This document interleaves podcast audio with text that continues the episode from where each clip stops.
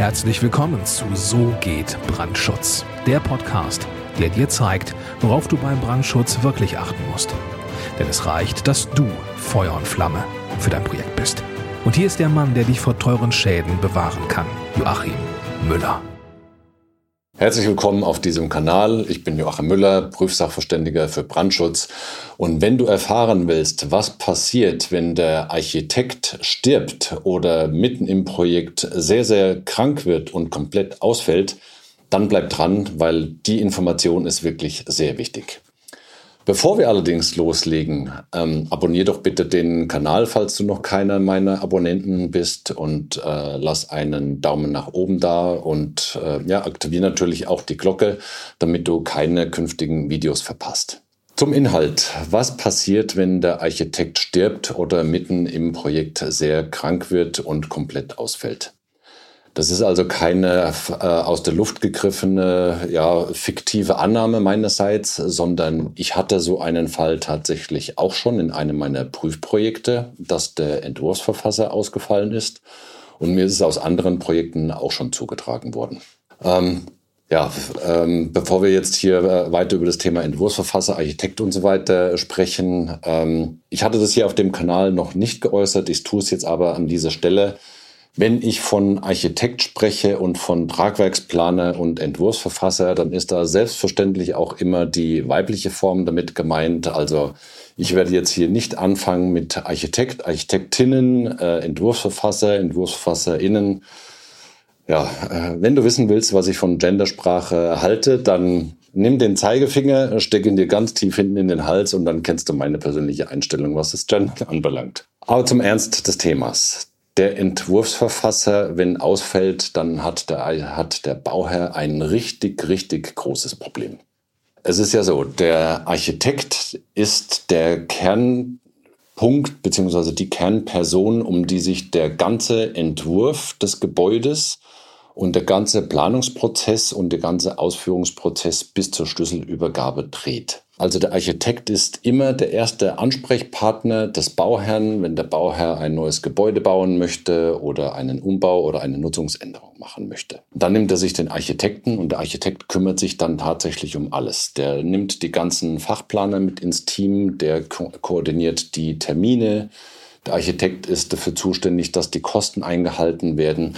Also quasi der, der Mittelpunkt des ganzen Baugeschehens mal vom Bauherrn abgesehen. Ja, und dann kannst du dir natürlich vorstellen, was passiert, wenn jetzt mitten im Planungsprozess oder mitten in der Bauphase der Architekt krankheitsbedingt ausfällt oder wenn es sogar zum Schlimmsten kommt, nämlich der Architekt stirbt. Es ist so, da passiert von diesem Moment an eine ganze Zeit lang absolut nichts, absolut gar nichts. Ich habe das jetzt auch schon in einem meiner Prüfprojekte. Da ist der Entwurfsverfasser leider gestorben. Ja, und seitdem ist wirklich komplett Funkstille, weil ähm, der, der Brandschutznachweiserstelle, für den ist der zentrale Ansprechpartner weggefallen, der das Ganze koordiniert. Für den Bauherrn natürlich auch. Und äh, das ist wirklich eine absolute Katastrophe. Und bei einem anderen Bauvorhaben, wo mir das zugetragen wurde, dass der Architekt äh, krankheitsbedingt ausgefallen ist und das äh, sicherlich auch sich nicht mehr in irgendeiner Form revidieren lässt, weil das wohl eine sehr schwere Krankheit ist. Ja, der Bauherr, der hat wirklich einen, also mal unabhängig davon, dass der Mensch, der da krank ist, natürlich das größte Problem hat, das ist mal vollkommen klar. Aber der Bauherr, der hat ein richtig großes Problem. Er hat ein Planungsteam, das den Planungsauftrag nicht weiter fortführen kann, weil die koordinierende Hand fehlt. Der Bauantrag, der vorbereitet werden soll, der wird nicht rechtzeitig fertig. Wenn das während einer Baumaßnahme passiert, dann fehlt sozusagen der, die, der zentrale Ansprechpartner des Bauherren, der die ganzen Firmen koordiniert, der die Rechnungen prüft, der natürlich auch die Ausführung der Baufirmen prüft, ob das alles mit der Planung und mit der Ausschreibung soweit zusammenpasst. Also das ist eine wirklich riesengroße Katastrophe. Das hat jetzt nicht direkt einen Bezug zum vorbeugenden Brandschutz, das ist vollkommen klar. Aber der vorbeugende Brandschutz, egal ob es jetzt der Brandschutznachweisersteller ist oder ob das der Prüfsachverständige ist, der den Brandschutznachweis prüft, ähm, die, die hängen ja alle in irgendeiner Form, hängen die an dem Entwurfsverfasser dran. Der Entwurfsverfasser, der stellt die Bauvorlagen bereit, der ist auch rein aus dem Baurecht heraus, ist der für das Ineinandergreifen der ganzen Gewerke, ist ja der Entwurfsverfasser verantwortlich. Auch wenn jeder einzelne Fachplaner für sein einzelnes Gewerk natürlich verantwortlich ist. Aber zentraler Dreh- und Angelpunkt, um diese ganzen äh, Dinge zu koordinieren, ist der Entwurfsverfasser. Was kann der Bauherr jetzt tun, um diesem Problem zu begegnen? Nun, wenn das tatsächlich jetzt während einer Baumaßnahme oder während einer Planungsphase passiert, dann bleibt dem Bauherrn natürlich gar nichts anderes übrig, als zu schauen, dass er jetzt einen anderen Entwurfsverfasser bekommt, der das ganze Bauvorhaben dann übernimmt und der das Ganze dann zu einem möglichst positiven Ende bringt. Das wird sicherlich mega, mega, mega schwierig sein, weil der Entwurfsverfasser bzw. der Architekt, der die vorherige Planung übernimmt, der übernimmt ja auch die ganze Haftung. Also der übernimmt die Haftung dafür, dass das, was äh, zum Schluss dann dort steht, auch wirklich dem Baurecht entspricht. Und wenn der vorherige Planer vielleicht irgendwo einen Schmuh getrieben hat, dann würde der neue Entwurfsverfasser diesen Schmuh sozusagen haftungsmäßig bei sich mit ins Büro reinnehmen die, die, die Bauleitung vor Ort, die Objektüberwachung, auch die ganzen Gewerke, die bisher ja schon einen gewissen Leistungsstand erreicht haben, die der vorherige Architekt schon überprüft und, äh, und teilweise mit abgenommen hat vielleicht. Ähm, auch das geht haftungsmäßig in einer gewissen Form sicherlich. Also ich bin ja kein Rechtsberater, aber ich kann mir gut vorstellen, dass das haftungsmäßig einfach auf den Entwurfsverfasser übergeht, der zum Schluss so ja, alles sozusagen übernimmt. Und ich stelle mir das wirklich mega schwierig vor. Während eines, während eines Planungsprozesses, da mag es noch relativ einfach sein. Dann muss halt der, ähm, der Bauherr einen anderen Planer mit dazu nehmen und im ungünstigsten Fall muss halt die Planung nochmal komplett von vorne überprüft werden, aufgerollt werden, äh, nochmal komplett äh, einige Dinge angepasst werden und so weiter, falls da Fehler passiert sind. Aber da ist das Ganze noch vergleichsweise harmlos und nur mit etwas Zeitverlust und natürlich auch mit Honorar ähm, verbunden, weil der, der erste Architekt wurde bezahlt und der neue Architekt will natürlich auch bezahlt werden, ganz klar. Aber so richtig, richtig schwierig wird es natürlich, wenn der Entwurfsverfasser äh, während der Bauausführung komplett ausfällt. Das ist egal, ob er jetzt stirbt oder ob er für einen längeren Zeitraum krankheitsbedingt ausfällt. Der Bauherr hat tatsächlich ein riesengroßes Problem.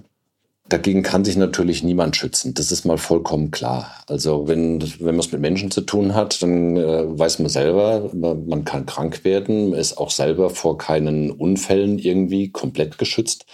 Also dass auch ich als Brandschutznachweisersteller oder als Prüfsachverständiger mal ausfalle für einen gewissen Zeitraum oder wenn mich der Bus überfährt oder ich einen äh, tödlichen Autounfall habe, was natürlich niemand haben möchte, ganz klar. Ähm, aber auch für diesen Fall hätte natürlich der Bauherr ein, ein riesengroßes Problem. Für Planungsbüros ähm, ist es ja so, wenn der Bauherr ein, ein Planungsteam engagiert oder ein Büro engagiert, das eine, äh, ja, wo es vielleicht mehrere Geschäftspartner gibt, wo dann ein Geschäftspartner ähm, das, das Büro dann sozusagen fortführen kann, ähm, da lässt sich das Problem noch relativ gut beheben, wenn denn beide äh, Geschäftspartner auch wirklich tatsächlich den gleichen Fachbereich haben und nicht der eine, was weiß ich, nur Heizung und Lüftung kann und der andere macht nur ähm, Elektro oder so. Ähm, da wird es dann natürlich schwierig, aber bei partnerschaftlich geführten Büros, wo alle Geschäftspartner das gleiche Gewerk haben, da hat natürlich der Auftraggeber die größte Sicherheit, um dafür zu sorgen, wenn eine ausfällt, dass einfach das Projekt schön kerzengerade durchläuft. Das gleiche natürlich dann auch äh, bei der Bauausführung. Ist auch klar, ähm, wenn jetzt ein Bauleiter ausfallen sollte, der die Objektüberwachung macht, ja, dann macht es aus dem gleichen Büro dann halt mit etwas Zeitverzug und Einarbeitungszeit macht es dann jemand anders fertig. Ähm, da mag das alles noch ganz gut funktionieren. Aber richtig schwierig wird es dann halt, wenn äh, so, so klassische One-Man-Architekturbüros und äh, wirklich extrem kleine Ingenieurbüros am Werk sind Wenn da der Geschäftsführer ausfällt, dann ist sozusagen von, von einem Moment auf den nächsten ist quasi das ganze, ähm, das ganze ähm, Team platt, ähm, weil halt alles nur anhand von einer einzigen Person irgendwo gehandhabt wird. Und dann hat der Bauherr natürlich ein großes Problem. Also es ist de facto niemand davor geschützt, komplett, äh, dass er äh, nicht krank, dass er krank wird. Es ist niemand davor geschützt, dass er einen entsprechenden äh, einen Unfall hat oder stirbt oder so. Aber es muss einfach klar sein, der Bauherr hat ein riesengroßes Problem, vor allem wenn ihm der Entwurfsverfasser ausfällt. Der Entwurfsverfasser ist der Dreh- und Angelpunkt. Die Fachplaner, wenn die ausfallen sollten oder, oder einer von diesen Fachplanern fällt aus, ist auch blöd, hat auch eine sehr große äh, Reichweite von den Folgen her. Aber das größte Problem ist immer dann, wenn der Entwurfsverfasser ausfällt. Also, lieber Bauherr, äh, überleg dir, mit welchem Entwurfsverfasser-Team du zusammenarbeitest, ob es jetzt wirklich nur der der billigste und kleinste Architekt ist, der als One-Man-Show irgendwo unterwegs ist, dem niemand irgendwo helfend beispringen kann, ähm, oder ob es speziell bei einem großen Bauvorhaben nicht einfach ein größeres Team sein sollte. Also muss man im Einzelfall abwägen, hängen natürlich mehrere Randbedingungen dran, aber mir war wichtig jetzt hier an den Inhalt von diesem Video, ähm, dir einfach mal meine Erfahrung mitzuteilen, äh, weil ich das jetzt eben speziell bei einem Prüfprojekt habe und äh, Fachkollegen von mir das auch schon in ihren Büros hatten, dass der Entwurfsverfasser ausgefallen ist. Also, ich wünsche dir natürlich, dass das Ganze äh, bei deinen Planungsteams und bei deinen äh, Projekten einfach nicht der Fall ist, dass wirklich alles schön sauber durchläuft. Und äh, ja, ich, ich drücke dir wirklich die Daumen, dass das der Fall ist. Solltest du ein, einen äh, Prüfsachverständigen für Brandschutz brauchen für dein Projekt, falls du schon einen Brandschutznachweisersteller hast, dann freue ich mich auf deine Kontaktaufnahme. Ja, und solltest du ein stabiles Planungsteam brauchen für die Planung des Brandschutzes für dein Gebäude, dann äh, geh hier, also du siehst hier oben, siehst du das Logo, ähm, geh unten in der Videobeschreibung beziehungsweise in den Show Notes, falls du hier die Podcast-Folge gehört haben solltest, geh auf www.tub-brandschutz.com. Äh, dort findest du dann eben die Möglichkeiten, äh, zu denen über die du mit mir Kontakt aufnehmen kannst. Ähm, respektive schau unten in die Shownotes, da findest du alle Daten auch entsprechend verlinkt. Und ja, ich freue mich auf deine Kontaktaufnahme und bis es soweit ist, alles Gute, herzliche Grüße, dein Joachim Müller, Prüfsachverständiger für Brandschutz. Vielen Dank, dass du auch dieses Mal mit dabei warst. Wenn dir gefallen hat, was du gehört hast, dann war das nur die Kostprobe. Wenn du wissen willst, ob und wie wir den Brandschutz für dein Gebäude optimieren können, dann besuche jetzt www.tub-brandschutz.com und trag dich ein für ein kostenloses Erstgespräch. Diesem 45-minütigen kostenlosen Beratungsgespräch wird eine Strategie für dich erstellt. Und zwar egal, ob du uns für die Planung des Brandschutzes für dein Gebäude brauchst oder ob du mich als Prüfsachverständigen für die Prüfung eines Brandschutznachweises haben willst.